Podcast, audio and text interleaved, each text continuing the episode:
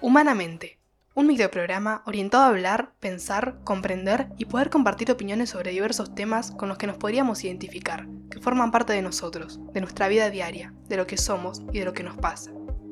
Les doy la bienvenida y presento un programa orientado hacia el pensamiento, la importancia de él, poder charlar sobre diversos temas, compartir, buscar opiniones, aprender, abrirnos a nuevos pensamientos.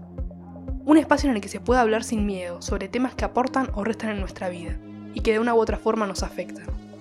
Desde la perspectiva adolescente y desde la perspectiva de diversos profesionales de la salud.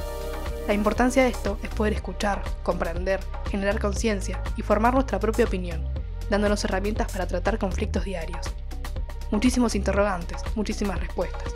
Si te interesa hablar o opinar sobre algún tema en específico, puedes contactarte a través de nuestro Instagram, arroba radioevolución88.1.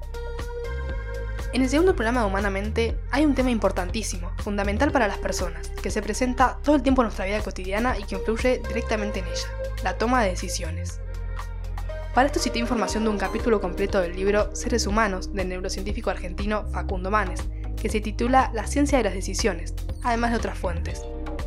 Al igual que en el anterior, generar preguntas puede ser el comienzo para pensar y llegar a una conclusión sobre el tema. Entonces, ¿qué es la toma de decisiones? ¿Cómo y por qué influyen en nuestra vida? ¿Cómo podemos modificarlas? ¿Las decisiones nos definen? Y hablando justamente de eso, la respuesta es sí. No es el instinto o nuestra dotación genética lo que nos define, sino nuestra capacidad de elegir y a través de esas decisiones transformar la realidad y transformarnos a nosotros mismos también. Son las decisiones que tomamos y las que no, porque a veces no hacer también es una decisión. Somos responsables de nuestras acciones a la medida que poseemos estas capacidades y tenemos la oportunidad de ejercerlas. Tomar una decisión significa tener la capacidad de razonar, evaluar y tener voluntad ante un determinado conflicto para saber cómo resolverlo o buscar alternativas. También se explica como un proceso, el cual empieza por identificar el conflicto o un posible conflicto, identificar los criterios para una decisión y las alternativas, seleccionar cuál de ellas será utilizada, cuál alternativa será utilizada, cuál conviene implementar, para después evaluar qué tan útil fue y evaluar el resultado. Las decisiones están en nuestras manos, pero son muy complejas y dependen o son el resultado de las circunstancias y del contexto en el que estamos, ya sea contexto familiar, laboral, social, personal o lo que sea. A lo largo del día tomamos alrededor de 20.000 decisiones para resolver un problema o conflicto en específico, por más chiquitas que sean y de forma casi automática estamos constantemente decidiendo algo. Desde lo más simple, como qué ropa ponernos, si tomar mate, un té, qué comer, qué decir, si ir a un lugar o no, ir a la junta que te invitaron o no.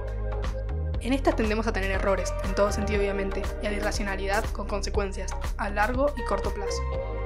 Por otro lado, también ver cómo las emociones afectan en nuestras decisiones. Obviamente el sentido emocional es algo fundamental, que nos toca directamente, nos pertenece, nos moldea, lo que nos pasa, lo que sentimos, es capaz de influir muchísimo en lo que elegimos o no hacer y cómo lo hacemos. Naturalmente es casi imposible despegarse de las emociones en ciertos momentos. Al tener que tomar una decisión sobre algo, teniendo una opción sobre algo que nos encanta y algo que nos gusta un poco menos, por poner un ejemplo, obviamente nos vamos a dejar guiar por lo que nos encanta, buscando un beneficio o satisfacción propia. Siendo seres humanos, no solemos actuar considerando toda la información, Sabiendo nuestras capacidades y limitaciones y observando desde otras visiones, actuamos de manera rápida, automática, instintiva, inconsciente y emocional. Las normas sociales que nos guían, por así decirlo, también son algo no menos importante. Al elegir nos guiamos por tantas normas sociales, modelos, modas, estándares, que formamos y creemos que tenemos que seguir. La moda es un mecanismo que regula las elecciones de las personas, ya que, por una especie de presión social, indica a la gente qué debe consumir, utilizar o hacer. La moda se convierte en un hábito repetitivo que identifica a un sujeto o a un grupo de individuos. Dejamos que incluso nuestro futuro muchas veces sea guiado por lo que otras personas consideran mejor con tal de encajar con sus ideas. Eso es parte de la toma de decisiones y del pensamiento crítico que deberíamos tener cuando una decisión realmente implica un cambio importante con el que no deberíamos darle interés a otras opiniones externas.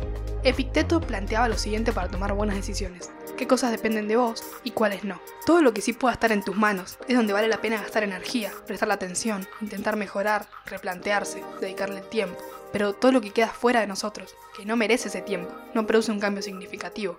y tienes la posibilidad de elegir si te afecta o no. Para esto vuelvo sobre lo anterior de la opinión de las personas y los modelos de moda que seguimos. Esas opiniones que no son nuestras, son externas, por lo tanto, no las podemos cambiar, pero sí podemos elegir lo que nos afecta y lo que no. ¿A qué le damos ese poder y qué es aquello en lo que no vamos a perder tiempo buscando nuestro propio bienestar?